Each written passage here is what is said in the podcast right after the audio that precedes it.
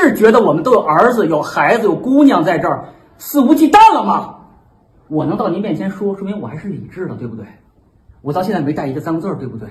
我没动手打人，对不对？有很多家长是不理智的，有很多爷爷奶奶、姥姥姥爷是更不理智的。你把他们激起来的怒火，我看咱们怎么办？好容易请家长去参观了，连个视频都不会删吗？从明天开始，我希望各位校领导随同我们每一天来的盒饭当中，随机抽取任何一个，随任何一个班现场吃、录像、拍照，公众号也行，班群已经发布，连发一个月，我相信您舍得吃的饭，我们儿子、我们女儿肯定舍得吃。Seven lonely days make one lonely week. Seven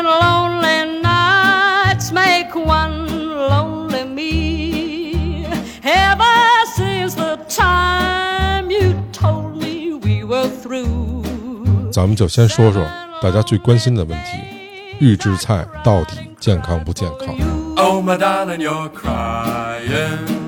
Hoo. Hello，各位大家好，欢迎收听能力有限电台的新期节目，我是老崔。那么预制菜进校园这件事儿已经发酵了很多天了，但是还有很多的人不知道到底是怎么回事儿。群里面啊，大家聊天的时候也说到了这件事情，大家也说来让我讲一讲。那么我今天就用一期节目的时间，把预制菜的前世今生跟大家讲清楚。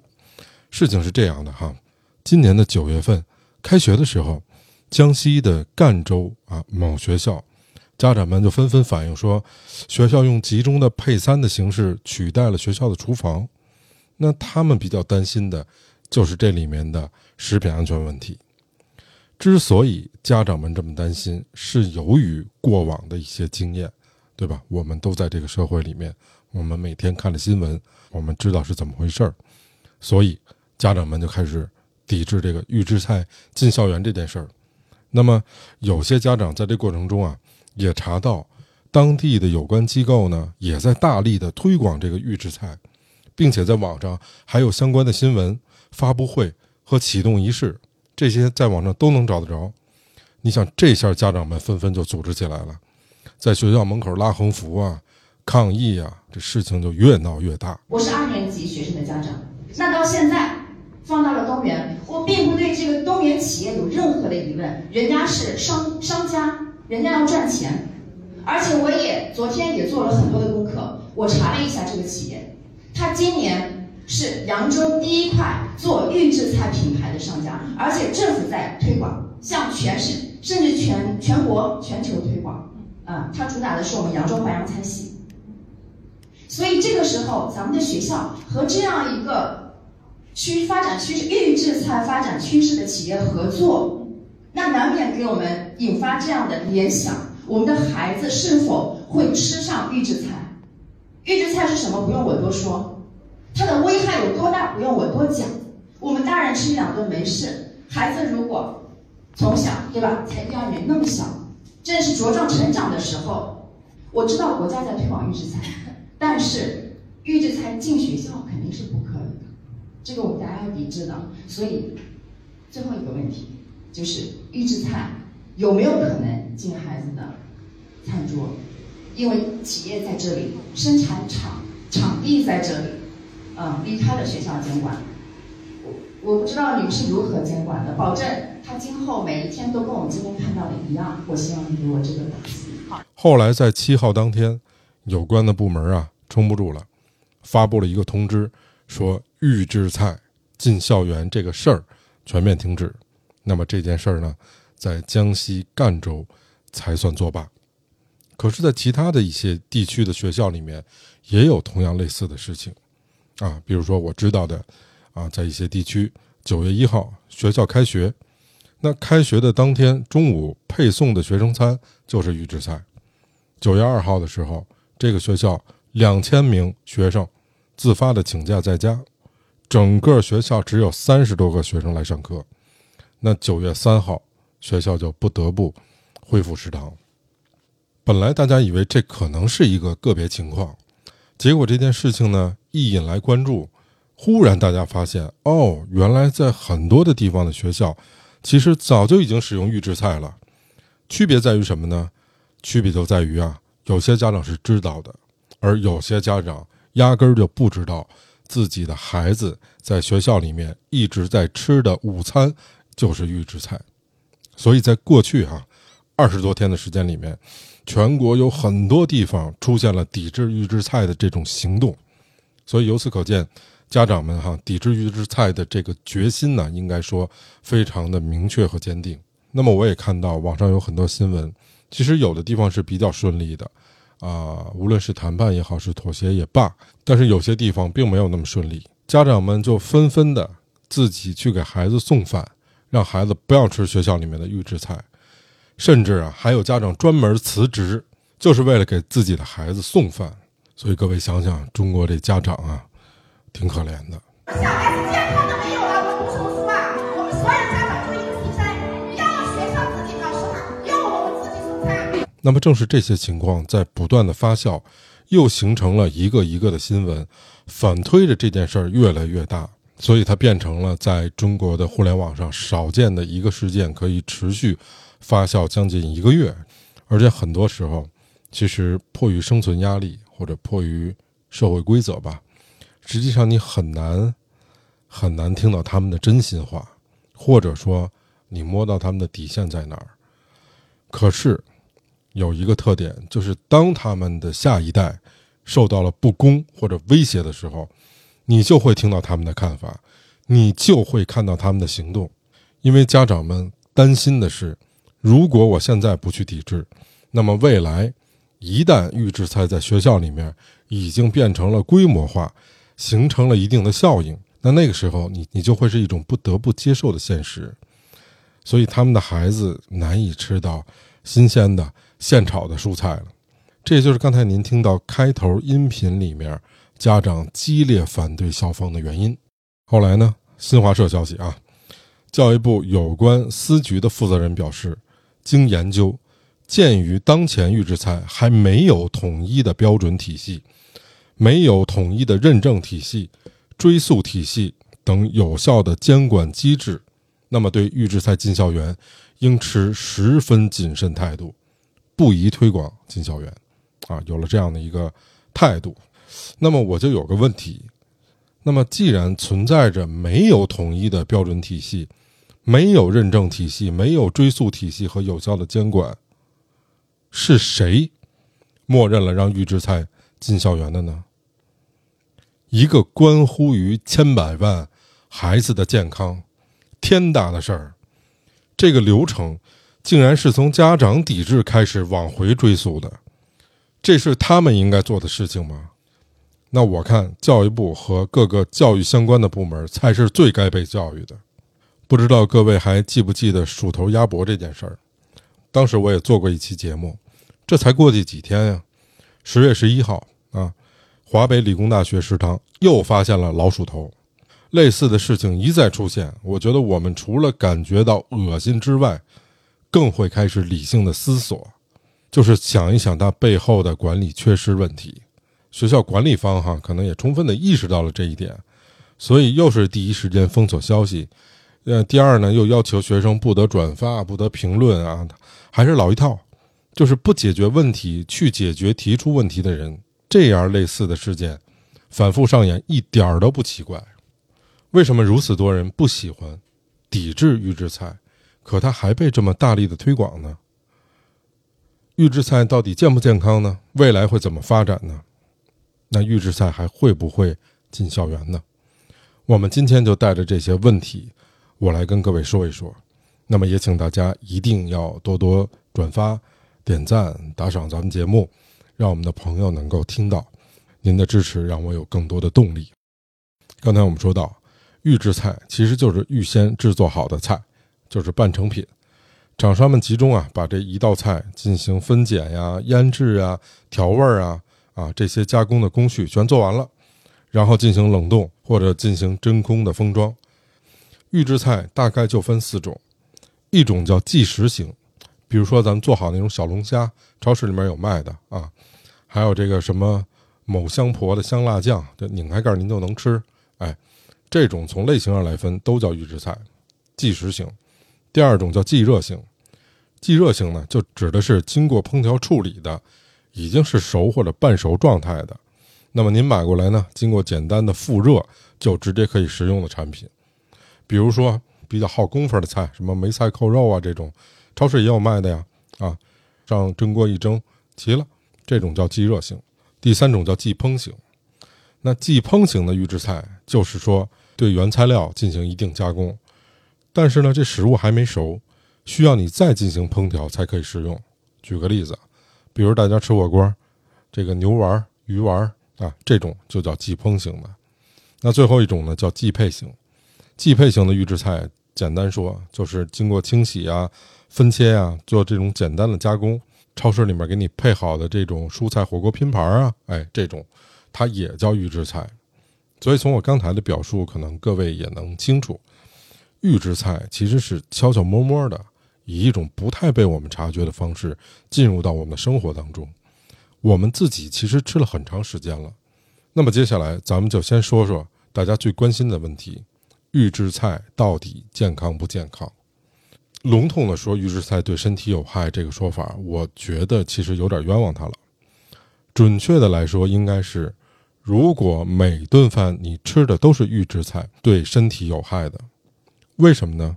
原因很简单，你想一想，我是一个厂商，我为了在口味上胜出，我旗下的产品相当多的预制菜，我一定会在选材配料上面都倾向于重口味、高盐。高油、高脂肪、高胆固醇，对吧？这样你吃起来才香啊！你吃完咸的，你再吃淡的，你就觉得没味儿了，不够香了。但是你长期吃这类东西，当然对健康有害。不过你单看任何一种，啊，已经经过批准上市的预制菜，它们都不是危害健康的。举个例子，比如说麦当劳的薯条，各位想必都应该吃过。你如果顿顿吃薯条，您身体大概率肯定出问题。但是我们严格的说，你去看麦当劳的每一根薯条，肯定都是无毒无害的，就是这个道理。实际上，我们吃的外卖有百分之七十都是预制菜加工得来的，所以呢，你少点点外卖，就等于你少吃预制菜了。还有百分之九十八的头部连锁快餐店，那些套餐也全部都是预制菜。还有就是那些小饭馆儿，啊，比如说您进去之后。仨人点五个菜啊，包括这个辣子鸡啊、粉蒸肉啊啊，或者刚才咱说那梅菜扣肉啊、炖肉啊，诸如此类的，这都是比较耗功夫的菜啊。大厅里除了您，还有另外五桌也跟那儿点着呢。结果十分钟全给你上齐了五个菜，这大概率说明它也是预制菜，否则不可能上这么快。原来的饭店都自己准备，那是因为没办法。但是当预制菜大爆发之后，这样的环节就被很多的预制菜公司包揽下来了。很遗憾的跟大家说，现在一个饭店，如果你不买预制菜，而是你自己搞准备工作，成本会非常高。什么意思呢？就是你赔钱。所以今天很多小饭馆也都在用预制菜。那么对于预制菜进校园这件事而言，最重要的问题在于哪儿呢？我觉得最重要的问题在于，孩子是没有选择权的。那家长啊，大人可以选择说我在哪儿吃，我吃什么，可是孩子没有啊，孩子要依靠于学校这个体系去抉择和选择。所以，当家长们知道学校取消了自己的食堂，而改用预制菜的时候，家长们当然要联合起来做抵制了。甚至有些家长去给孩子送餐，学校以不好管理为由拒绝了。那么这一下。给家长逼到了退无可退的地步。但凡我儿子有点小问题，别以为我看不出来。我儿子上面也有哥哥有姐姐在咱们实验小学上，也有毕业的孩子，别以为我看不出来。我这里代表是所有家长说的话，家长们都有顾虑，还在这儿不敢说。没事我说我来当这个炮灰，我来当这个燎原大火的星星之势。我的公司就在附近，我每天都觉得我每天搭俩小时，我接我儿子吃饭没问题。但是。他们还有很多小朋友，他们的父母是双职工，他们接不出来孩子，怎么办？不让带饭进来，什么道理？食堂给谁盖的？食堂给谁盖的？选的第一个不行，第二个还不行。黄鼠狼视频还让大家删掉，还敢给家长打电话施压？施的哪门子压？有错认错没关系，所有家长咱们允许学校犯错，允许要改错，掩盖错误才是最大的错误。是觉得我们都有儿子、有孩子、有姑娘在这儿，肆无忌惮了吗？其实我觉得，就算学校自己的食堂自己做的饭，饭菜的卫生问题啊，不见得比预制菜好。我们在高中的时候，每个班在一个学期里面都会拿出一周的时间参加学校的统一劳动。嗯，现在孩子还有没有这种事儿，我不清楚啊。在我们那个时候是有，那时候呢就把一个班的学生分配到学校后勤的啊各个位置去干活啊，去体验、去参与。那这里面其实分配人数最多的就是学校的后厨食堂。那工作呢，基本上就是帮后厨这个洗菜呀、切菜呀、炒菜呀啊。你想想，第一，这帮孩子没经过培训；第二，大概率跟家里呀也不怎么干活，而且是一帮十四五岁的孩子，正是青春期淘气的时候，好不容易抄着了，不用在学校里上课了，那个儿顶个儿的是撒欢淘气。都是稀里糊涂糊弄，糊弄完了好玩的呀！我就亲眼看那土豆就拿水管子冲冲，表面看不见泥就完事儿。所以我说呀，这学校食堂的饭菜质量啊，不见得真比预制菜好到哪儿去。但是不同的是啊，我们那时候你可以选择在学校吃饭，你也可以回家吃饭，你还可以自己带饭，在学校这个锅炉房给热一下。可是对于现在这个孩子群体来说，家长们。已经退到底线上了，孩子没选择。我看这家长基本上不求什么营养健康这些东西了，您能做到安全卫生就阿弥陀佛了。在去年疫情当中，由于相关的规定，哈，餐饮企业很多是开不了业的，大批的餐饮商家是扛不住压力，纷纷倒闭了。预制菜当时其实是成为中国餐饮业的一个救命稻草。疫情最严重的时候。餐饮企业可能大家都知道有一家叫西贝莜面村啊，那个分店非常多。当时新闻啊，西贝就公开呼吁说一定要救自己，说我们这个现金扛不住了。后来西贝就获批了食品生产许可证，它被允许以一家餐饮企业的身份对外销售半成品菜。后来从这儿以后，餐饮企业也都开始在线上或者说在线下卖起了自己加工的这种半成品预制菜。而且疫情后来有所缓解之后，当时急救用的这种预制菜的产品其实没消失，一直存在。很多餐饮企业就把这个预制菜当成自己啊商业模式里面升级的一步。我看过一个投行的报告，这个报告里面认为啊，未来的六七年，中国的预制菜行业规模大概能超过一万亿，而且长期看能够超过三万亿。这数据是什么概念？我跟大家说说，其实挺吓人的。因为中国二零一九年的时候，累计餐饮总收入一共加起来才四点七万亿。我们目前市场上预制菜的企业大概有两万多家，可是问题是现在市场很分散，这些企业的平均的年销售额大概也就是在一千五百万左右，乘一下，差不多市场规模就是三千亿。而且在二零二三年之前，这些企业主要是把半成品的菜卖给公司啊、机构啊和餐厅，但是从去年开始，有这么三类玩家已经开始跳出这个框架了，越来越高频的给我们这些消费者去卖预制菜。这三类玩家里面，第一类是专门做预制菜的公司，比如说在苏州啊、在内蒙啊都有比较有名的上海悦腾啊啊这些专门做预制菜的公司。那么第二类呢，就是餐饮企业，我说几个大家都知名的。海底捞，这大家都知道吧？梅州东坡，这都知道吧？广州酒家，这些全都卖半成品的预制菜。前面咱们刚才说那西贝更绝，人家干脆开了一家半成品餐厅，啊，这餐厅还用西贝创始人的名字命名，叫贾国龙功夫菜。您听听，这餐厅虽然叫功夫菜，但是 没有厨房和厨师在餐厅里下功夫。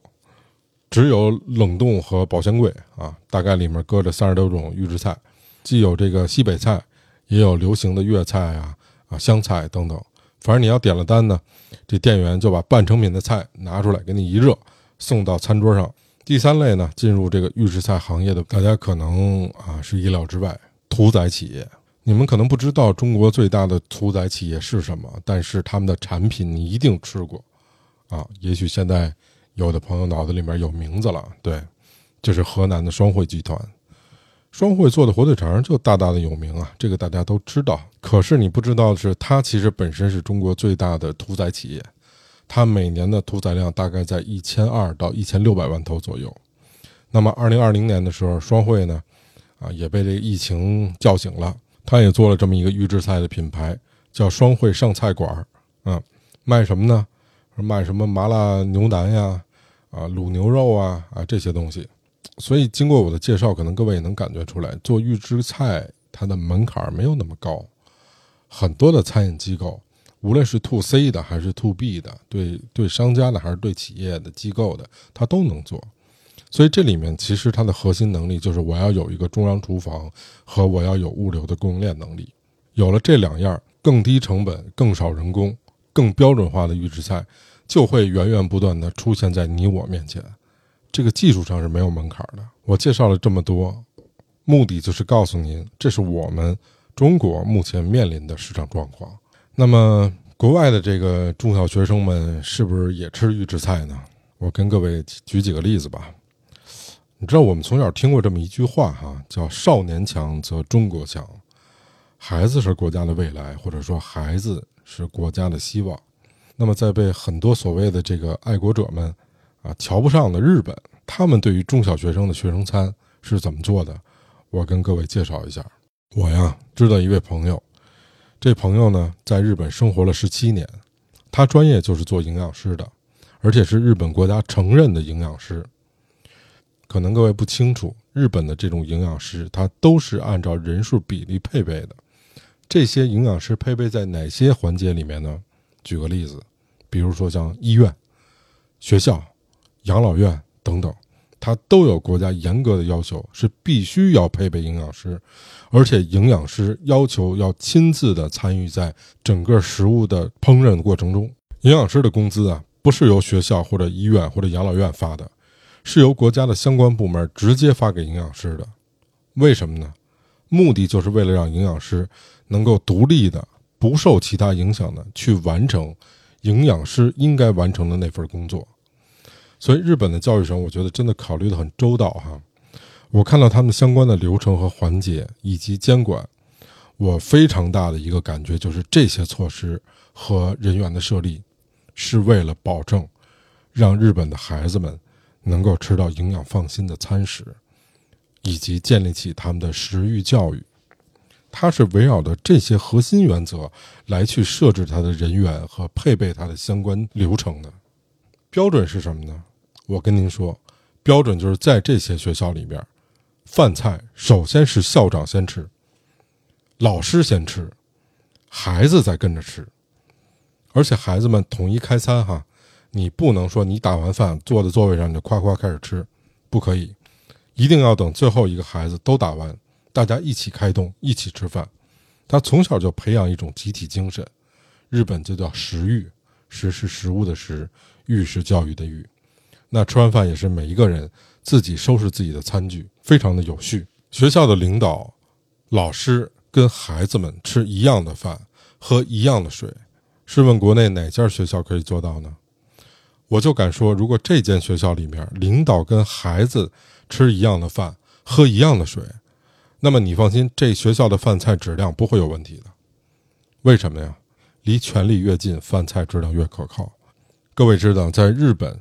食品安全是非常受重视的，一旦出了问题，你要承担非常重的惩罚，而且是惩戒制，罚到你倾家荡产，给行业起到警示作用。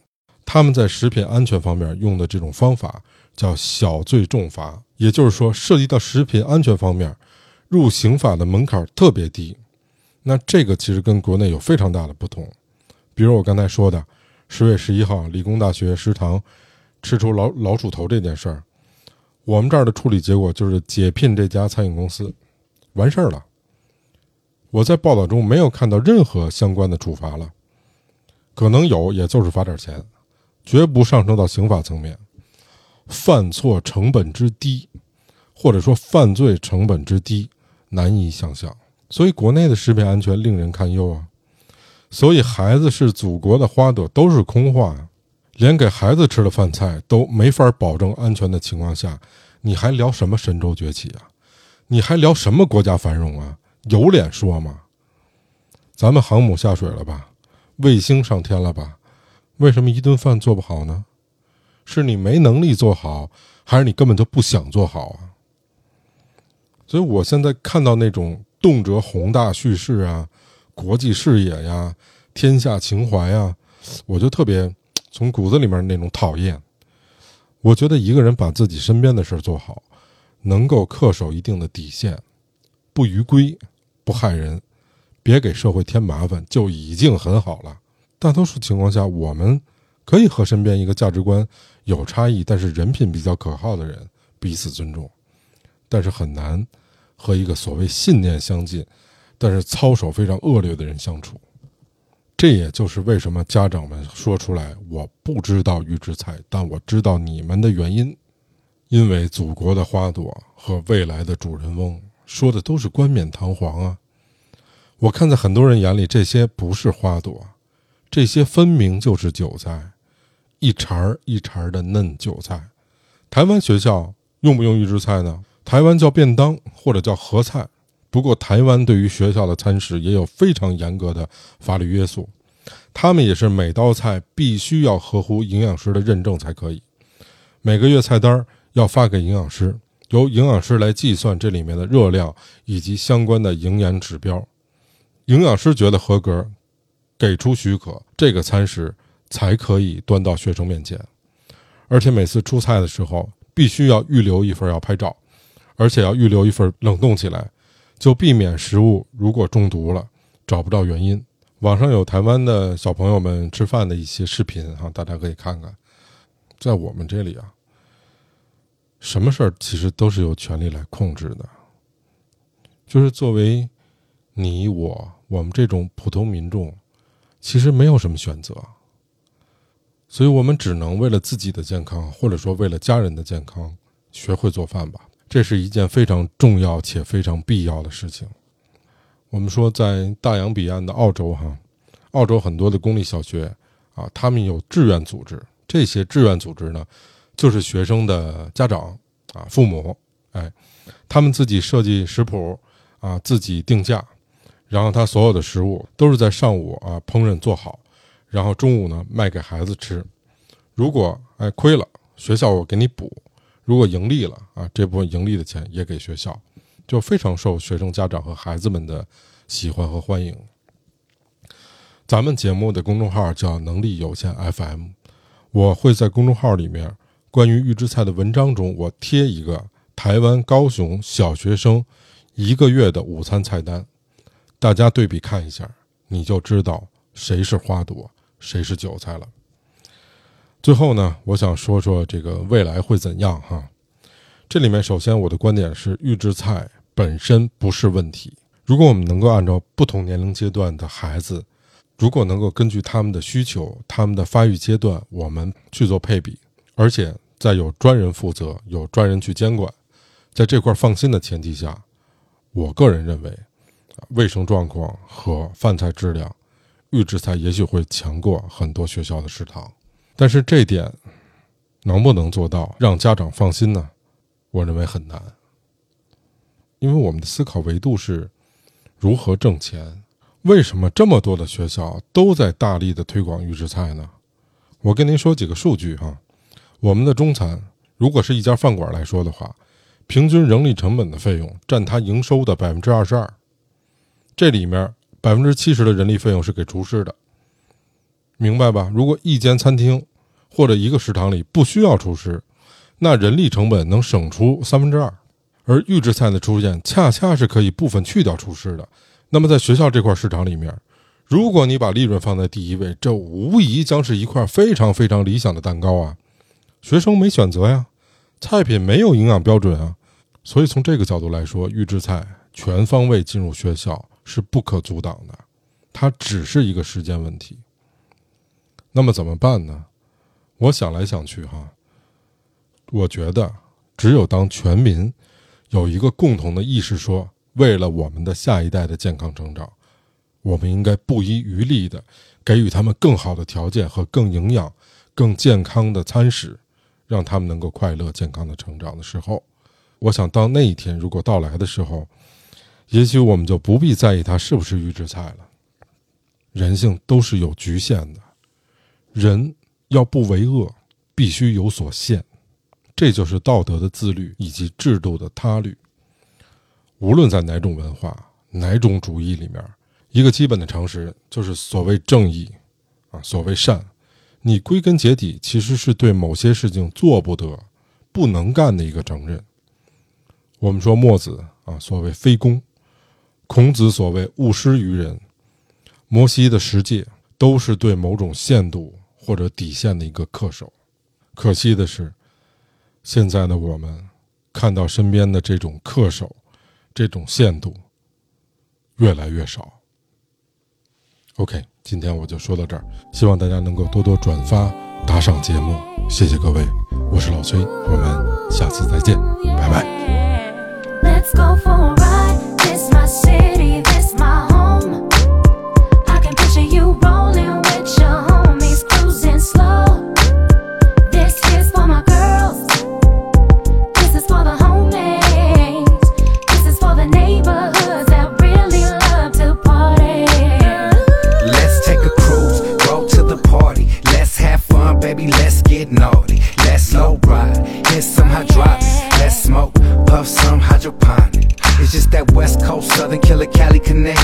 Mr. Criminal on the mic, so tell me what you expect. From my side, I flex. Dog, I'm known to represent. And what I represent, the big bad West.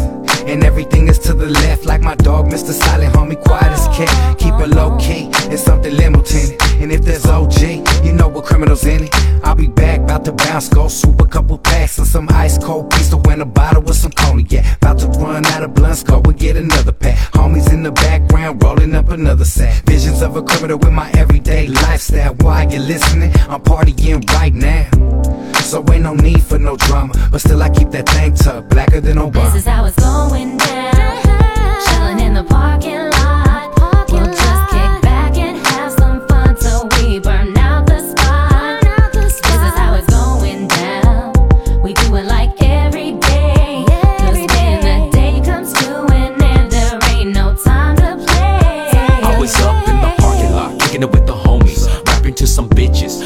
some coldies, jamming out some oldies.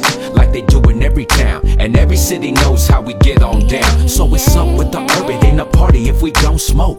If it ain't a fine bitch, then I won't poke. Lisa, Angela, Pamela, Renee, and all the neighborhood homegirls from around the way. Hey, but back to this everyday celebration getaway. Thanks, I'm making music, haven't worked a day since 98. How we make our lifestyle sound dope because it is that. Do you know we live that? Give me that ice cold pistol in a bag of chicharrones. My boy deluxe with a malt liquor beverage. Kinda reminds me of the curb when we kick back. Ain't nothing changed, still a blunt and a 12 pack.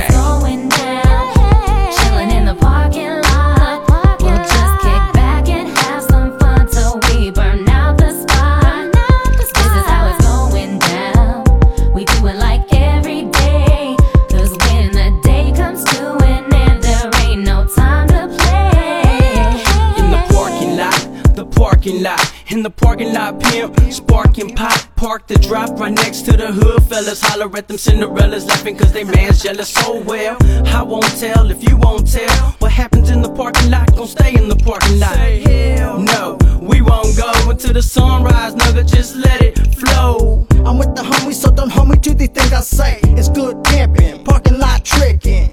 Just a thing we do is so we do it right. Whole day, whole, night. Simply plain, baby girl, what's your name? Where are you from? How we break this